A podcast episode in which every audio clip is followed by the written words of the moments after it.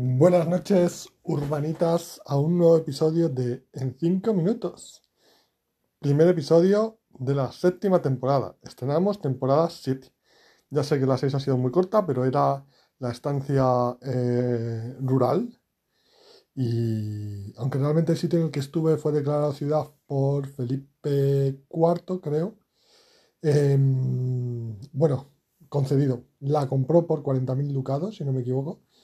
Eh, lo cierto es que eh, ese sí es un pueblo porque eh, por sus características de población, pues tiene el rango de pueblo, no de ciudad. Pero bueno, la séptima temporada, urbanita, en lo que duran estos cinco minutos de chascarrillo sin sentido, mis vecinos han frito empanadillas, croquetas, gambas, merluza y salchichas y el olor impregna toda mi habitación. Qué gusto. Se queda luego en las cortinas y en mi ropa durante un rato. Qué gusto.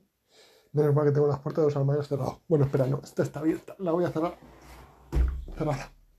Sí, es que eh, esta casa da a um, una calle bastante tranquila en general, en general. De vez en cuando los sábados se escuchen, se escuchan bajar a en frascachelas a, francachela, francachela, bueno, como se diga, a varios amantes de la madrugada.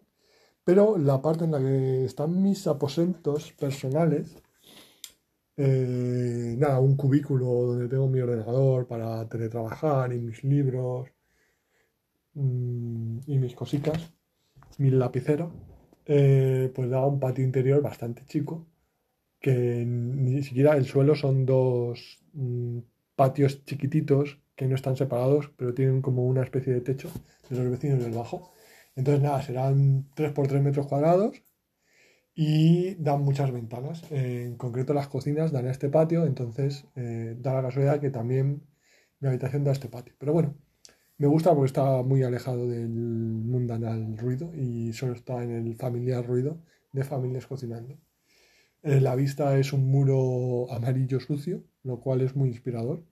Pero bueno, em, esta ya es la séptima temporada, voy camino de superar a Anatomía de Grey. Solo que aquí no salen muchas tripas, pero hacemos de tripas corazón.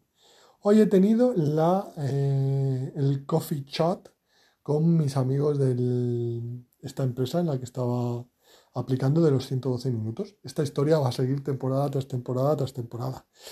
Ha ido de las 5 a las 6 y de las 6 a las 7. Joder.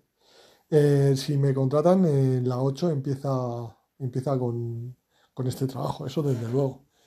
Pues nada, que he simplificado el proceso, wow, he conseguido cambiar algo en, en, el mundo. O sea, yo ya me puedo dar por satisfecho. Si cae el meteorito, pues a mí que me mate.